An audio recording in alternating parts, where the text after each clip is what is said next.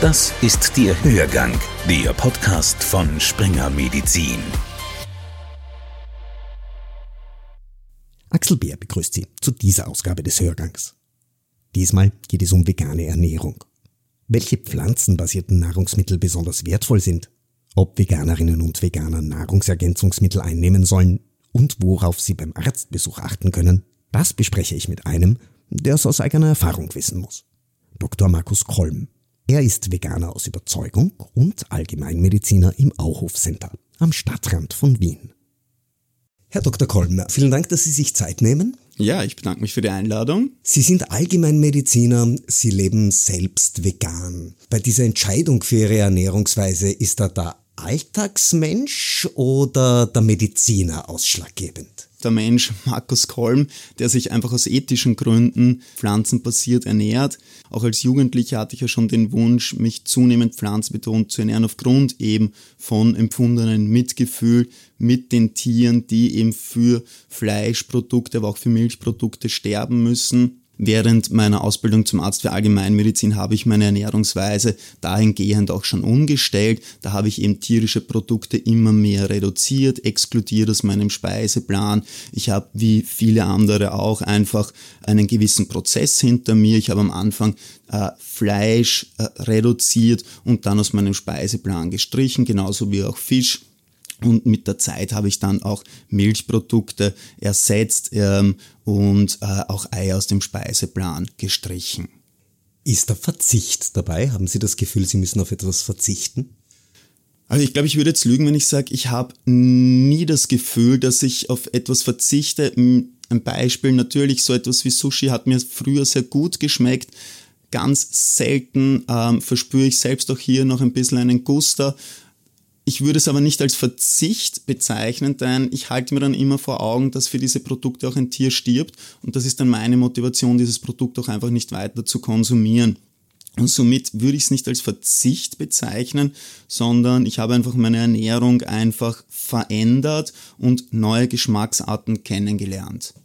Es ist viel die Rede von Ausgewogenheit in der Ernährung. Kann eine vegane Ernährung, das klingt doch auf den ersten Blick sehr einseitig. Wie kann denn das ausgewogen sein? Ich würde jetzt einfach mal sagen, abwechslungsreich und vollwertig. So sollte Ernährung eine pflanzenbetonte Ernährungsweise sein, eigentlich jede Ernährungsweise. So wie auch bei jeder Ernährungsweise kann natürlich ein Nährstoffmangel oder Nährstoffmängel auftreten. Das kann aber auch bei jeder Ernährungsweise der Fall sein. Also eine vegane Ernährung ist per se jetzt nicht gesünder, aber genauso heißt es auch, dass eine Mischkost nicht per se gesünder ist wir müssen uns halt immer die Kostzusammenstellung anschauen und da hängt es eben davon ab, welche Nahrungsmittel werden häufig und in welcher Menge konsumiert. Eine vegane Ernährung kann dann bedarfsdeckend sein, wenn eben gewisse Lebensmittelgruppen wie zum Beispiel Vollkornprodukte, Hülsenfrüchte, Obst, Gemüse, Nüsse, Ölsaaten und eine ernährungsphysiologisch wertvolle Auswahl an Ölen regelmäßig in den Speiseplan integriert wird. Welche Nahrungsmittel, welche Produkte sind es denn, die Mikronährstoffe, die im Fleisch enthalten sind, für VeganerInnen ersetzen können? Im Bereich der veganen Ernährung würde ich sagen, dass es einfach eine gute Auswahl an Vollkornprodukten, Hülsenfrüchte, Obst, Gemüse, Nüsse, Ölsaaten und einer gewissen Auswahl an pflanzlichen Ölen darstellt. Der Proteinbedarf im Bereich der veganen Ernährung kann mit einigen Produkten sehr gut gedeckt werden. Mengenmäßig stellen sicherlich Getreideprodukte, Vollkornprodukte eine wichtige Quelle dar. Hülsenfrüchte sollten regelmäßig als Proteinquelle herangezogen werden.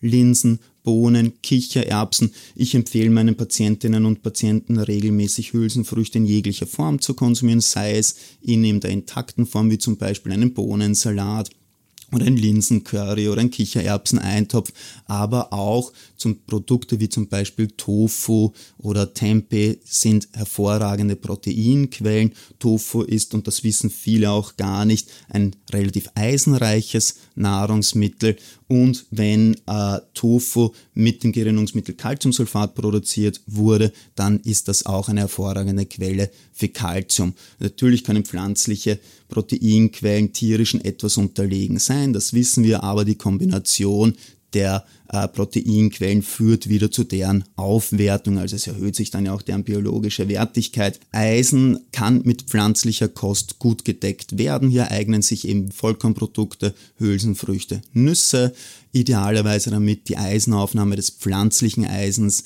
besser funktioniert, sollte das äh, mit aufnahmefördernden Substanzen konsumiert werden. Was ist das? Zum Beispiel Vitamin C oder auch organische Säuren, die halt in Obst enthalten sind oder auch sekundäre Pflanzenstoffe wie zum Beispiel das Beta-Carotin in Karotten oder roten Paprika. Das kann ja die Eisenaufnahme auch deutlich verbessern. Und ja, es ist so, wir wissen aus Übersichtsarbeiten, dass vegan lebende Personen zwar einen niedrigeren Eisenspeicherwert, den sogenannten Ferritinwert haben, aber eine Eisenmangelanämie kommt nicht häufiger vor. Und wenn die Ernährungsauswahl ausgewogen ist, wie gesagt abwechslungsreich, vollwertig, dann liegt das bei der Eisenbedarfsdeckung nicht vor.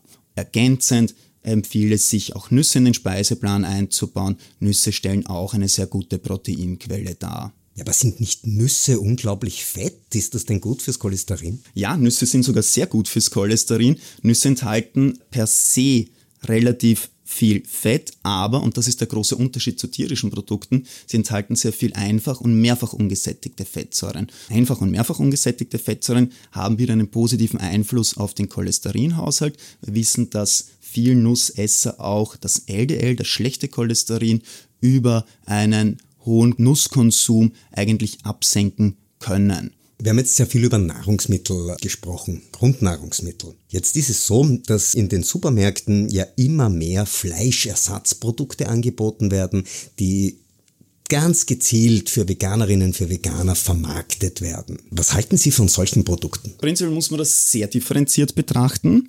Einleitend möchte ich einmal vorwegnehmen, es gibt Produkte, die können ernährungsphysiologisch auch wertvoll sein und es gibt Produkte, die sind ernährungsphysiologisch nicht wertvoll. Wichtig ist hier immer auf die Zutatenliste zu blicken. Es sagt jetzt wenig die Länge der Zutatenliste etwas aus, sondern eher, was wird denn wirklich verwendet, also was ist denn in dem Produkt drinnen.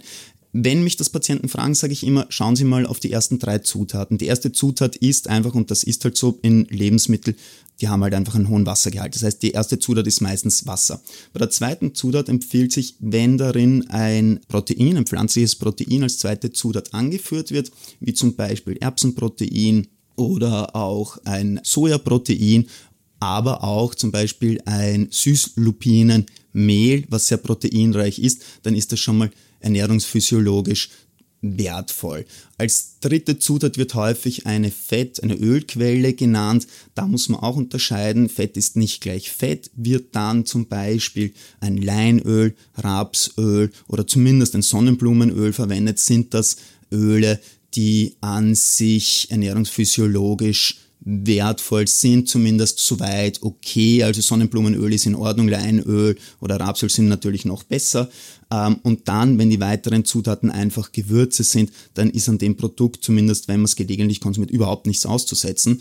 Fleisch-Alternativprodukte können auch zur Proteinbedarfsdeckung sehr gut geeignet sein. Aber wir müssen diese Produkte, von denen ich gerade gesprochen habe, von äh, Produkten unterscheiden, die ernährungsphysiologisch nicht wertvoll sind. Das sind vor allem Produkte, wenn sie aus Stärke bestehen oder auch aus auf Kokosölbasis aufbauen. Ja. Also ich rate hier allen immer einen genauen Blick auf die Zutatenliste zu werfen und individuell dann einfach wirklich bei dem Produkt zu entscheiden, entscheide ich mich für den Kauf. Es ist ja auch okay, mal ein Produkt zu essen, was jetzt auf Kokosölbasis und Stärke basiert. Es sollte einfach nur nicht häufig passieren. Ja. Äh, und Produkte, die ich vorhin erwähnt habe, können, dürfen auch regelmäßig in den Speiseplan integriert werden.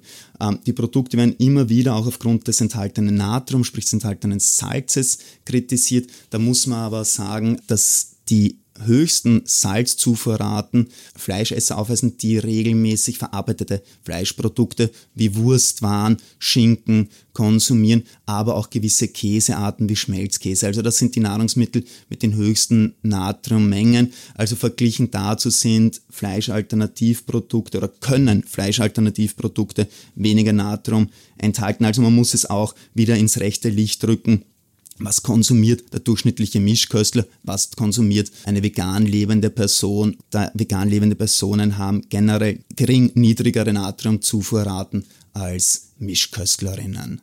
Wir haben allgemein über die vegane Ernährungsform gesprochen. Jetzt stellt sich die Frage, wie ist das in besonderen Situationen, in der Schwangerschaft, in der Stillzeit? Können auch Kinder vom Säuglingsalter an risikolos vegan ernährt werden? Ernährungsfachgesellschaften halten es für möglich, in der Schwangerschaft, während der Stillzeit, Kleinkindalter, aber auch während jugendlichen Alters sich vegan zu ernähren. Wichtig ist hier auf eine Fachperson zurückzugreifen, sich auch hier mal beraten zu lassen, welche Nährstoffe besonders kritisch sind.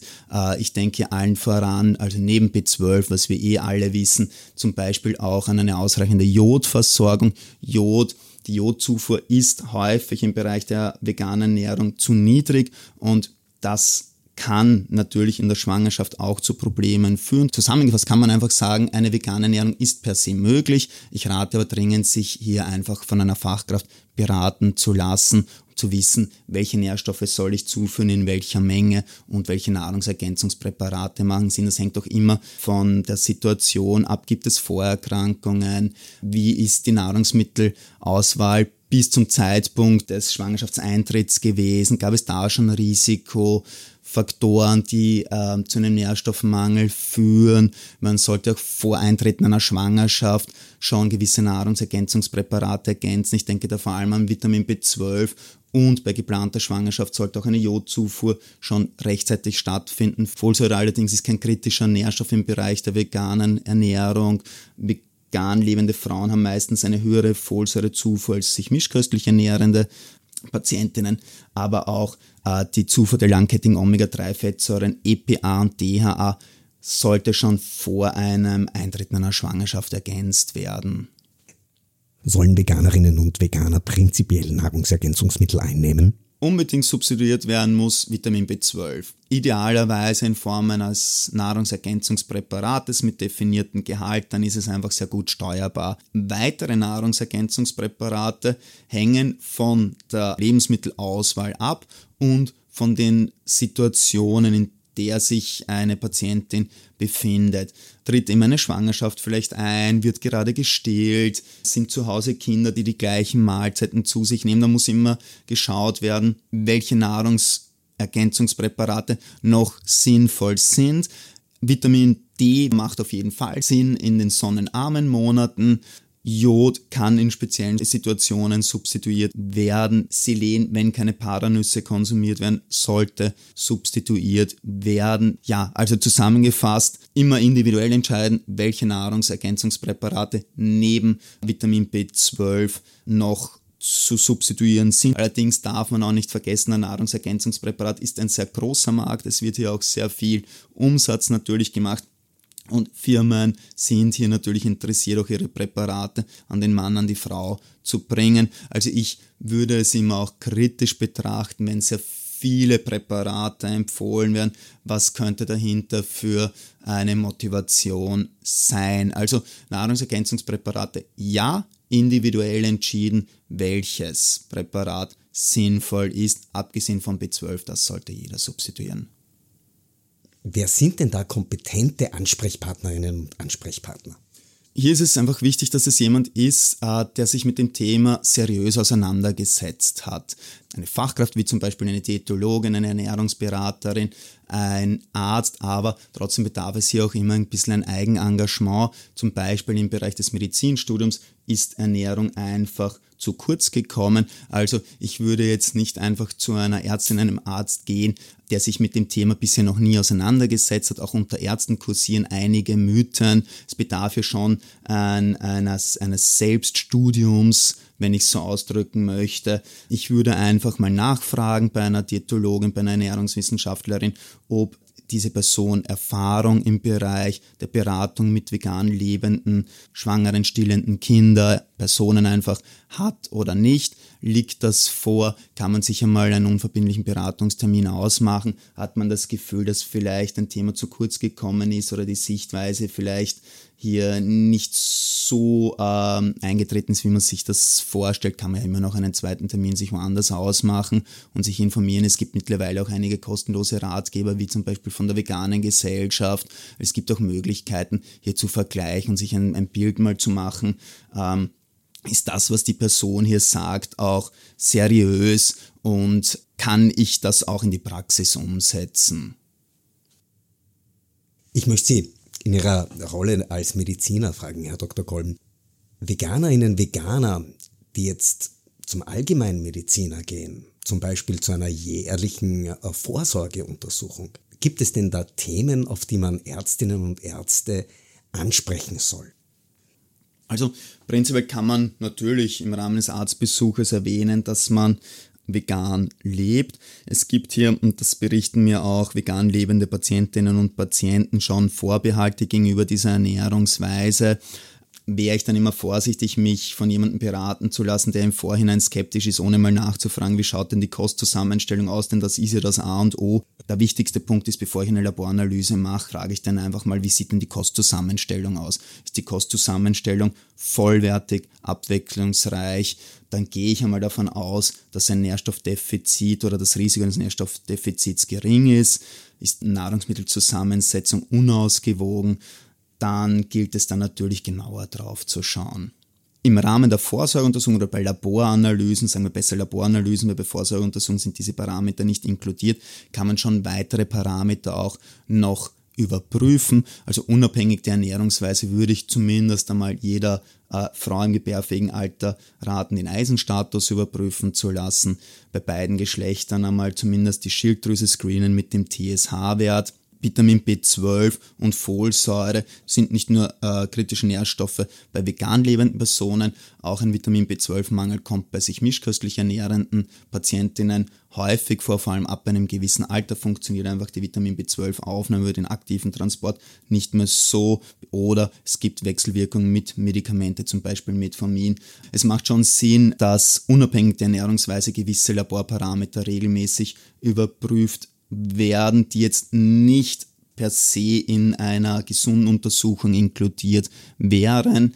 Darüber hinaus würde ich vegan lebenden Personen auch noch raten, Zink und Selen jeweils in einer Vollblutanalyse überprüfen zu lassen. Der Serumspiegel ist hier wenig aussagekräftig. Dann kann auch noch das Verhältnis von Jodid zu Kreatinin im Spontan- oder gar 24-Stunden-Hahn dargestellt werden. Das zeigt uns relativ gut an, wie sieht denn die Jodzufuhr aus. Würde ich allen vegan lebenden Personen zumindest einmalig nahelegen, diese Untersuchung durchführen zu lassen, sehe ich häufig in in meinen Beratungsgesprächen, dass hier ein Jodmangel vorliegt. Ich kläre dann dementsprechend natürlich auch auf, warum ist das so und rate dann auch zu gewissen Produkten, die Jod im Bereich der veganen Ernährung äh, beinhalten, beispielsweise Algenprodukte.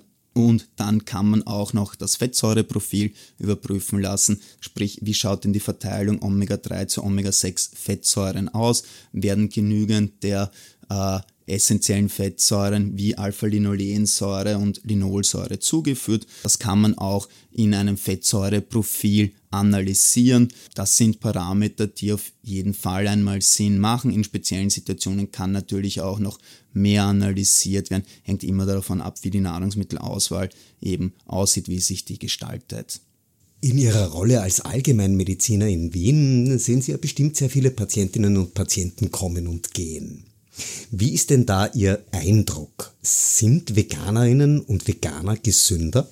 Naja, in meiner Organisation, ich sehe relativ viel junge Patientinnen und Patienten, die sich vegan ernähren. Von dem, von der Beobachtung alleine würde ich jetzt nicht sagen gesünder. Das, was ich auf jeden Fall sagen kann, ist, dass das Lipidprofil deutlich besser ist. Die meist vegan lebenden Personen, außer es liegt jetzt eine genetisch, ein genetischer Risikofaktor vor, haben aber zum Beispiel einen LDL-Spiegel in einem optimalen Bereich, während sich mischköstlich ernährende Personen häufig auch mit einem erhöhten LDL präsentieren. LDL ist eben einer der kardiovaskulären Risikofaktoren neben vielen anderen, aber das ist ein Punkt, den ich auf jeden Fall beobachten kann. Ein weiterer Punkt, den ich beobachte, ist, dass der Body Mass Index beziehungsweise auch Bauchumfang bei vegan lebenden Personen in der Norm ist, während sich mischköstliche Personen häufig mit einem Übergewicht, mit einer erhöhten abdominellen Fettansammlung zeigen. Und das, was ich auch sehe, ist, dass die Blutdrucksituation bei vegan lebenden Personen besser ist. Die Werte sind niedriger als im Vergleich zum Mischköstler. Veganerinnen und Veganer leben gesund, ist mein Eindruck. die Ernährungsweise ist gut für den Planeten. Sollen wir uns ein Beispiel an Ihnen nehmen? Sollen wir uns alle vegan ernähren? Naja, ich, also auf keinen Fall will ich jemanden hier bevormunden, Tipps geben, wie jemand sich ernähren soll. Die Entscheidung möge jeder selber treffen. Prinzipiell bietet die vegane Ernährung einfach sehr viel Potenzial. Potenzial im Hinblick auf Krankheitsprävention, aber auch sollte bereits eine Erkrankung manifest sein, dann kann es auch ein wichtiger Teil der Therapie sein. Also es stellt die vegane Ernährung kann sicherlich einen Teil oder eine wichtige Säule im Bereich einer Therapie darstellen. Ich denke hier vor allem an ernährungsassoziierte Erkrankungen wie im Übergewicht, Bluthochdruck, Fettstoffwechselstörungen oder Diabetes mellitus Typ 2. Liegen diese oder liegt eine dieser Krankheit vor, empfehlen ja auch Fachgesellschaften, beispielsweise bei Bluthochdruck, der Europäische Gesellschaft für Hypertonie, eine Ernährungsform mit einem hohen Anteil an pflanzenbasierten Nahrungsmitteln, eben zum beispielsweise die sogenannte Dash-Diät oder mediterrane Vollwertkost. Also hier macht es auf jeden Fall Sinn, sich pflanzenbetont zumindest zu ernähren und ernährungsphysiologische also ernährungsphysiologisch wertvolle Nahrungsmittel wie beispielsweise Vollkornprodukte, Hülsenfrüchte, Nüsse, Obst, Gemüse einfach häufig in den Speiseplan zu integrieren. Vielen herzlichen Dank, Herr Dr. Kolm, für das Gespräch. Ich bedanke mich. Hörgang, der Podcast von Springer Medizin.